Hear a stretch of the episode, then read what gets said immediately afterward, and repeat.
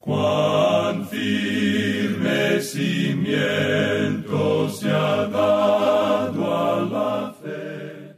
A través de la Biblia, un análisis de la Biblia libro por libro que le ayudará a crecer espiritualmente. Estos estudios fueron diseñados por el doctor J. Vernon McGee. Acompáñenos en este fascinante recorrido a través de la Biblia. La palabra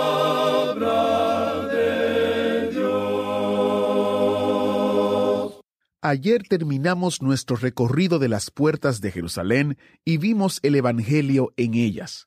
Empezamos y terminamos con la puerta de las ovejas como un recordatorio de que la vida cristiana comienza y termina en el Señor Jesucristo. Bienvenido a través de la Biblia, el programa donde conocemos a Dios en su palabra. Soy su anfitrión, Heiel Ortiz. Si usted no está en una relación salvadora con Cristo, es nuestro fuerte deseo que tenga esa experiencia en su vida pido a Dios que considere cuidadosamente la palabra de Dios y que esa palabra pueda ser usada en poder para avivar su alma y su espíritu, para que usted también pueda conocer la plenitud de la gloria, la paz y el gozo que es en Cristo Jesús, Señor nuestro. Si le gustaría saber más de cómo usted puede tener una relación personal con el Dios del universo por medio de su Hijo Jesucristo, visite a través de la biblia.org y haga clic sobre la foto que dice Cómo conocer a Dios. En esa página encontrará varios recursos escritos por el Dr. Magui que puede descargar gratuitamente. Creemos que serán de bendición para usted, ya que explican la maravillosa oferta de salvación por medio del arrepentimiento y fe en Cristo, confiando en su perfecta obra en la cruz. La página otra vez es a través de la Biblia.org, a través de la Biblia.org y haga clic sobre la foto que dice Conocer a Dios. El viaje de hoy nos lleva a Nehemías capítulo 4, donde aprendemos una estrategia infalible que podemos utilizar para luchar contra el enemigo. Así que tome su Biblia y encuentre Nehemías capítulo 4, mientras iniciamos en oración. Padre eterno, te damos gracias porque tu palabra nos enseña que nuestra vida debe girar en torno a Cristo y no en torno a nosotros. Te pedimos, Señor, que tú nos permitas conocerte más íntimamente a través del estudio de tu palabra que no sea solamente adquirir conocimientos, sino que sea una manera en la cual podamos tener una relación personal contigo a través de Jesucristo y tu Espíritu Santo. Usa al Maestro, usa este tiempo y atrae a otros hacia ti. En el nombre de Jesús te lo pedimos. Amén. Con nosotros, nuestro Maestro Samuel Montoya y el estudio bíblico de hoy. En el día de hoy, amigo oyente, llegamos al capítulo 4 de este libro de Nehemías. Vimos en nuestro último programa que los muros de Jerusalén estaban siendo levantados alrededor de la ciudad, todo al mismo tiempo, porque este hombre Nehemías usó una estrategia bastante buena. Él era una persona bastante inteligente. Y mientras avanzábamos alrededor del muro, vimos que diferentes personas habían sido designadas para reedificar distintas secciones. Así es que mientras uno edificaba en un lugar, otro estaba edificando en otra parte, y el muro era reedificado alrededor de toda la ciudad. Se nos dice que reedificaron hasta la mitad de la altura del muro, y que el enemigo no podía seguir usando el mismo método que había usado antes, es decir, el de reírse de ellos, y luego trata de usar la burla, y esto tampoco le dio resultado. Veamos pues ahora lo que nos dice el primer versículo de este capítulo 4 de Nehemías. Cuando oyó Sanbalat que nosotros edificábamos el muro, se enojó y se enfureció en gran manera e hizo escarnio de los judíos. El enemigo pudo ver que no podía detener la edificación del muro por medio de la risa o del ridículo. Así es que ahora está utilizando algo para burlarse de ellos ante los demás. Por tanto, vemos que hace escarnio de los judíos. Lo importante que debemos notar aquí es que él se está burlando de aquello que es precioso para Dios, pero que es despreciado para Sanbalat. Así es que ahora trata de burlarse ante los demás de los judíos. Notemos qué es lo que hace en el versículo 2. Y habló delante de sus hermanos y del ejército de Samaria y dijo, ¿Qué hacen estos débiles judíos? ¿Se les permitirá volver a ofrecer sus sacrificios? ¿Acabarán en un día? ¿Resucitarán de los montones del polvo las piedras que fueron quemadas? Estas preguntas que él está haciendo aquí son preguntas que aún los del pueblo de Israel se estaban haciendo a sí mismos. Ellos estaban dudando si podrían completar su labor. Y entonces los enemigos ahora utilizan la burla como un arma contra ellos. Y ese es el método que el enemigo puede utilizar. ¿Qué es lo que va a hacer este hombre? Bien, después de hacer estas preguntas, otro de los enemigos, Tobías el amonita, que es una de esas personas que siempre están tratando de decir chistes o agudezas, entra en acción. Él se presenta haciendo unas declaraciones sarcásticas y que quizás sean un poco humorísticas. Veamos el versículo 3. Y estaba junto a él Tobías Amonita, el cual dijo, Lo que ellos edifican del muro de piedra, si subiere una zorra, lo derribará. Ahora, la zorra es un animal que camina de una manera muy liviana, ágil y ligera. Usted sabe que una zorra puede caminar sobre la tierra y no dejar una huella muy profunda.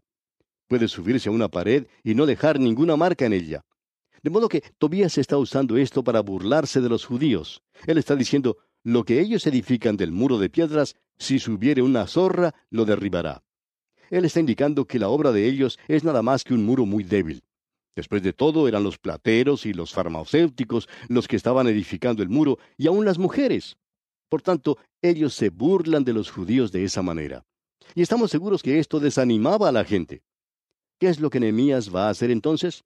Bueno, él recurre a algo que está al alcance de todos nosotros. Él recurre a la oración. Leamos lo que ocurre aquí en los versículos 4 y 5 de este capítulo 4 de Nehemías. Oye, oh Dios nuestro, que somos objeto de su menosprecio, y vuelve el baldón de ellos sobre su cabeza, y entrégalos por despojo en la tierra de su cautiverio. No cubra su iniquidad, ni su pecado sea borrado delante de ti, porque se airaron contra los que edificaban. Es importante notar aquí que estas personas eran los enemigos de los judíos, pero también eran los enemigos de Dios. Y la oración que Nehemías hace aquí es una oración bajo la ley. Bajo la ley ellos tenían el derecho de pedir justicia. Ellos están pidiendo aquí que un juicio justo caiga sobre sus enemigos, y Dios tiene interés en hacer eso, amigo oyente. Eso nunca ha cambiado. Pero el Señor Jesucristo ha cambiado eso para aquellos que son creyentes en Él en el día de hoy. Así que en el día de hoy se nos dice que no tenemos nosotros que utilizar ese método, es decir, orar para vengarnos. Se nos dice en una manera muy directa que debemos ser benignos unos con otros, misericordiosos, perdonándoos unos a otros, como Dios también os perdonó a vosotros en Cristo. También vimos allá en la epístola a los romanos hace algún tiempo, donde se le dice al creyente que no debe vengarse por sí mismo. Él no tiene que tomar la venganza en sus manos. El apóstol Pablo dice, No os venguéis vosotros mismos, amados míos, sino dejad lugar a la ira de Dios, porque escrito está, Mía es la venganza, yo pagaré, dice el Señor. Hay ciertas cosas que nosotros debemos poner en las manos del Señor, y esta es una de ellas. Si usted o yo intentamos hacerlas por nuestra cuenta, quiere decir que no estamos andando en la fe. Hay ciertas cosas que nosotros debemos hacer. Y creemos que es bastante evidente que hay algunas ocasiones cuando deberíamos censurar o reprender. Vemos que el apóstol Pablo, por ejemplo, le dijo a los corintios que ellos debían tratar con las cosas que andaban mal en la iglesia. Y Pablo, al escribirle a un joven predicador, a Timoteo, lo último que le dice es que prediques la palabra, que instes a tiempo y fuera de tiempo, redarguye, reprende, exhorta con toda paciencia y doctrina. Él dice redarguye, que quiere decir convencer de culpa o delito. Reprende, que quiere decir amenazar o advertir. Y también dice exhorta, y esto quiere decir consolar. Y el Hijo de Dios tiene que usar la espada del Señor, que es la palabra de Dios.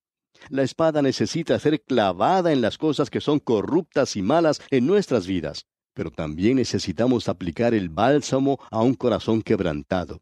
Hay veces cuando nosotros debemos reprochar o redarguir, como nos indica Pablo. Que Dios ayude al predicador que en estos días presentes no está siendo fiel en cuanto a estos asuntos. Estamos viviendo en días cuando la gente no quiere escuchar nada de cosas como estas. Ellos solo desean escuchar mensajes elocuentes y floridos, pero que en realidad no son nada y que no tratan con el pecado que existe en sus vidas, así como con la indiferencia que existe en ellos. Como resultado de eso, en nuestros días hay muchas iglesias llamadas bíblicas que no tienen nada en el mundo sino aquello que es dulce. Hay muchas porciones de las escrituras que son dulces, pero hay muchas partes también que son amargas, agrias. Y esta gente no escucha nunca nada de esas partes, y como resultado hay muchas personas que piensan que esa clase de cosas, pues, no se deben decir.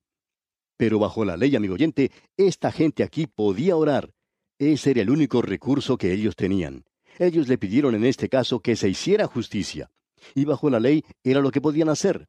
Estos hombres eran los enemigos de Dios y también eran los enemigos del pueblo de Israel.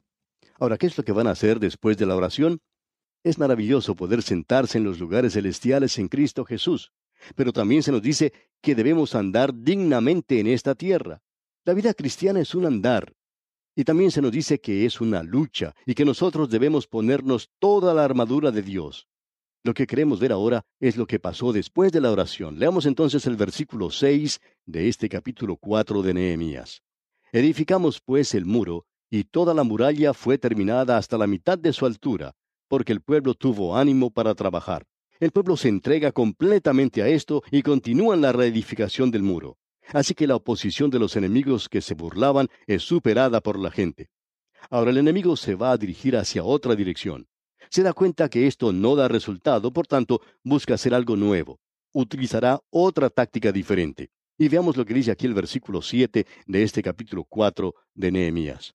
Pero aconteció que oyendo Sanbalat y Tobías y los árabes, los amonitas y los de Asdod, que los muros de Jerusalén eran reparados, porque ya los portillos comenzaban a ser cerrados, se encolerizaron mucho esto realmente hizo enojar al enemigo porque pudo observar que las burlas y las risas a los que estaban trabajando no habían detenido a esta gente, no los habían apartado de la tarea que tenían y continuaban adelante. Como resultado, entonces, intentan hacer otra cosa. Ahora leamos el versículo 8 y la primera parte del versículo 9. Dice, Y conspiraron todos a una para venir a atacar a Jerusalén y hacerle daño. Entonces oramos a nuestro Dios. Y aquí nuevamente tenemos a este hombre utilizando la oración como su recurso y como su fuente de ayuda. El lema es cuidar y orar. Notemos esto. Entonces oramos a nuestro Dios. ¿Qué otra cosa hicieron? Es maravilloso en nuestros días utilizar estas platitudes santas, podemos decir, cuando las apoyamos con algo más. Conocemos a muchas personas que hoy día pueden decir, oremos en cuanto a esto. ¿Ha oído usted alguna vez que le han dado una respuesta directa? Usted les pide que hagan algo y ellos le dicen que van a orar sobre el asunto. Bien, lo que queremos saber es qué va a hacer usted después de la oración. En cierta ocasión un pastor le pidió a un miembro de su iglesia que hiciera algo y este señor le contestó, bueno, voy a orar sobre el asunto. Y el pastor le dijo, un momento, si esa es su manera de decirme que no, entonces dígamelo directamente y así podré buscar a otra persona que lo haga pero no creo que sea necesario orar sobre un asunto como este. Usted lo puede hacer o no lo puede hacer. Lo quiere hacer o no lo quiere hacer. ¿Cuál de los dos es? Bueno, él no lo quería hacer, para decir la verdad. Estaba tratando de buscar una excusa y al darse cuenta el pastor, entonces le permitió buscar a otra persona para poder hacerlo. Y hay muchas personas, amigo oyente, que en nuestros días están diciendo platitudes santas. Ahora esta gente mencionada aquí en Nehemías oraba, y eso es importante. Pero ¿qué hace usted después de la oración? Mire lo que dice Nehemías aquí en el versículo 9 de este capítulo 4 de Nehemías. Entonces oramos a nuestro Dios, y por causa de ellos pusimos guarda contra ellos de día y de noche. Ahora este hombre podía haber expresado una de esas platitudes santas, es decir, podía haber dicho, bueno, estamos confiando en el Señor, por tanto, no vamos a hacer nada más. Esa es la forma más fácil de hacerlo, y hay muchas personas que lo hacen así en realidad no están haciendo nada. Dicen, estamos confiando en el Señor. ¿Pero qué es lo que están haciendo? Si usted está confiando en el Señor, amigo oyente, va a estar haciendo algo. Así que él sabía que el enemigo estaba tramando hacer algo contra ellos, ¿y qué es lo que hace? Él pone una guardia. Él está confiando en Dios, pero la manera de confiar en Dios es la de poner una guardia de día y de noche. Ahora notemos lo que dice aquí el versículo 10. Y dijo Judá, las fuerzas de los acarreadores se han debilitado, y el escombro es mucho, y no podemos edificar el muro. Ahora esto que se presenta aquí es un problema de adentro mismo. Y aquí es donde uno debe tener mucho cuidado porque el diablo quizá no lo moleste demasiado desde afuera. Eso lo veremos en nuestro próximo estudio. Pero él seguramente va a tratar de hacerle daño desde adentro. En realidad este hombre no se enojó hasta cuando el problema se presenta desde adentro. Lo que esto provoca entre la gente es que se sienta desanimada. Y creemos que es una de las armas más fuertes que puede utilizar Satanás hoy, el desanimar al pueblo de Dios. En cierta ocasión unos misioneros que estaban en un pueblo en la selva, en un país de la América del Sur, trabajando entre los miembros de una tribu indígena, escribieron indicando que estaban muy desanimados, y decían, nosotros estamos muy desanimados aquí y usted no sabe cuánto nos ayuda el poder escuchar su programa durante las horas de la noche, especialmente cuando nos vemos aquí en un lugar extranjero. Nosotros todavía no entendemos a la gente del lugar, no podemos comprender su idioma, lo estamos aprendiendo. Aparentemente ellos estaban listos para abandonar la tarea, para dejarlo todo y regresar a sus hogares. El diablo, por supuesto, estaba usando este problema para desanimarlos les escribimos animándoles para que continúen con su importante labor. Ahora, volviendo a lo que se menciona aquí en Nehemías, vemos que la gente aquí también estaba desanimada y el enemigo trata de aprovecharse de esa situación. Leamos los versículos 11 y 12 de este capítulo 4 de Nehemías. Y nuestros enemigos dijeron, no sepan ni vean hasta que entremos en medio de ellos y los matemos y hagamos cesar la obra. Pero sucedió que cuando venían los judíos que habitaban entre ellos, nos decían hasta diez veces, de todos los lugares de donde volviereis, ellos caerán sobre vosotros. El enemigo estaba diciendo, los vamos a atacar de sorpresa, los vamos a tomar a ustedes cuando ni siquiera lo esperan. Bien, ¿cuál será entonces la estrategia que va a utilizar Nehemías para contrarrestar esto? Escuchemos lo que dice aquí el versículo 13. Entonces, por las partes bajas del lugar, detrás del muro y en los sitios abiertos, puse al pueblo por familias, con sus espadas, con sus lanzas y con sus arcos. Él puso a cada uno de los hombres en una posición donde podía defender a su propia familia. Esto le permitía estar en una situación mucho más cómoda cuando estaba edificando, por supuesto. Cuando él está edificando el muro y su familia está lejos de él, no puede saber si los suyos están seguros o si están en peligro. Por tanto, Nehemías lo pone junto con su familia y todos tenían sus espadas, sus lanzas y sus arcos y flechas. Y luego él dice en la primera parte del versículo 14 de este capítulo 4 de Nehemías, Después miré y me levanté y dije a los nobles y a los oficiales y al resto del pueblo, No temáis delante de ellos, acordaos del Señor grande y temible. Ese era el lema que ellos tenían, acordaos del Señor. Eso es lo que utilizaban ellos para la lucha y es algo maravilloso. Napoleón siempre utilizaba el nombre de alguna victoria para animar a sus soldados a luchar. Siempre usaba el nombre de alguna victoria memorable. El apóstol Pablo, en su segunda carta que escribió al joven predicador Timoteo, utilizaba también un lema para darle ánimo. Lo podemos leer allá en la segunda carta a Timoteo capítulo 2 versículo 8 donde dice, Acuérdate de Jesucristo. Ese es el lema que tienen que tener los creyentes hoy. Acuérdate de Jesucristo. Leamos ahora la segunda parte del versículo 14 de Nehemías capítulo 4. Dice así, Y pelead por vuestros hermanos, por vuestros hijos y por vuestras hijas, por vuestras mujeres y por vuestras casas. Usted se debe defender a sí mismo, eso es lo importante. Y el versículo 15 continúa diciendo, Y cuando oyeron nuestros enemigos que lo habíamos entendido y que Dios había desbaratado el consejo de ellos, nos volvimos todos al muro, cada uno a su tarea ahora podemos regresar a nuestro trabajo. El enemigo se ha retirado, se ha dado cuenta que no los puede atacar de sorpresa. Nehemías era un hombre que utilizaba muy bien la estrategia, era muy ingenioso en todo esto. Y me gusta mucho ver cómo actúa él. Me gustaría tenerlo conmigo en estos momentos. Bueno, continuemos con los versículos 16 y 17 de este capítulo 4 de Nehemías.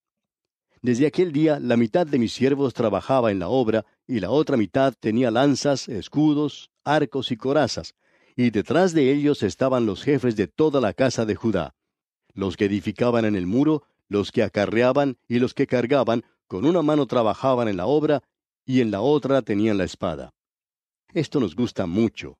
En una mano tenían una paleta, un palustre de albañil para edificar, mientras que en la otra tenían la espada para defenderse del enemigo. Y estas son las dos armas o instrumentos que tienen que estar en las manos de los creyentes en la actualidad. El palustre para edificarse a sí mismo en la santa fe, es decir, lo que hacemos para adentro, para edificarse a uno mismo. No estamos de acuerdo con muchas personas que dicen que cuando uno recién se convierte tiene que entrar a la lucha y comenzar a testificar. Amigo oyente, no creemos que los recién convertidos deberían ser usados de esa manera. creemos que deben ser probados y también creemos que deben saber algo. Pensamos que ellos deben saber cómo decir el Señor salva, guarda y satisface porque lo he experimentado personalmente. De modo que cuando alguien me dice, bueno, fulano de tal fue salvo en el día de ayer, yo digo, bien. Y si alguien me escribe y me dice, he escuchado su programa en el día de ayer, yo le digo que me gustaría que me informara de aquí a uno o dos años para ver cómo sigue. Eso es lo importante. Usted puede apreciar que necesitamos edificarnos a nosotros mismos. Por tanto, necesitamos el palustre en una mano y en la otra tenemos que tener la espada. La espada del Espíritu es, por supuesto, la palabra de Dios. Necesitamos utilizar esto también. Nosotros debemos tener una cosa en una mano y la otra en la otra mano. Ahora el versículo 18 de este capítulo 4 dice, Porque los que edificaban, cada uno tenía su espada ceñida a sus lomos, y así edificaban, y el que tocaba la trompeta estaba junto a mí. Entonces, ¿qué fue lo que sucedió? Bueno, continuemos con los versículos 19 y 20. Y dije a los nobles y a los oficiales y al resto del pueblo, la obra es grande y extensa, y nosotros estamos apartados en el muro, lejos unos de otros. En el lugar donde oyereis el sonido de la trompeta, reuníos allí con nosotros, nuestro Dios peleará por nosotros. Maravilloso, ¿verdad? Ahora yo voy a observar y cuando suene la trompeta es cuando ustedes deben venir y entonces podremos enfrentar al enemigo. Luego dice Nehemías en el versículo 21, Nosotros pues trabajábamos en la obra, y la mitad de ellos tenían lanzas desde la subida del alba hasta que salían las estrellas. No sabemos a qué sindicato pertenecían ellos, pero de seguro que trabajaban más de ocho horas diarias. Dice que trabajaban desde el alba hasta que salían las estrellas. Debemos darnos cuenta aquí que estas personas estaban muy cansadas en el trabajo, en la obra del Señor. Ahora en el versículo 22 dice, También dije entonces al pueblo, Cada uno con su criado permanezca dentro de Jerusalén, y de noche sirvan de centinela y de día en la obra. Aquellos que habían llegado de lugares alejados, como los hombres de Jericó, debían permanecer allí cerca, porque Nehemías quería que estuvieran listos para servir de centinelas, de guardas en la noche. Y en el versículo 23 leemos, Y ni yo ni mis hermanos, ni mis jóvenes, ni la gente de guardia que me seguía nos quitamos nuestro vestido. Cada uno se desnudaba solamente para bañarse. Y luego Nehemías indica que después de todo se daban un baño y era la única ocasión en que se quitaban la ropa. De otra manera, nunca nos quitábamos nada para dormir, sino que permanecíamos siempre vestidos, dice. Estábamos siempre listos. Qué bueno es hoy estar siempre vestidos con toda la armadura de Dios. Es algo maravilloso, amigo oyente. Ahora usted puede ver que en la Biblia hay un poco de humor. Aún en una crisis como esta que estamos observando, el Señor pone algo humorístico aquí. Y vamos a detenernos aquí porque nuestro tiempo ha concluido ya. Continuaremos Dios mediante en nuestro próximo programa. Contamos pues con su siempre amable sintonía. Hasta entonces, amigo oyente, que las bendiciones del Señor reposen siempre en su vida es nuestra ferviente oración. Agradecemos que nos acompañara en el estudio de hoy. Le invitamos a que visite nuestro sitio en internet a través de la biblia.org. Ahí puede suscribirse para recibir las notas y bosquejos de lo que estamos estudiando y noticias del ministerio. También encontrará la variedad de libros y materiales gratuitos que tenemos para usted. El sitio es a través de la biblia.org. Todo lo que hacemos es posible gracias al Señor y a personas como usted que se unen a nosotros en la obra de llevar la palabra entera al mundo entero. A través de la Biblia es una producción de Radio Transmundial.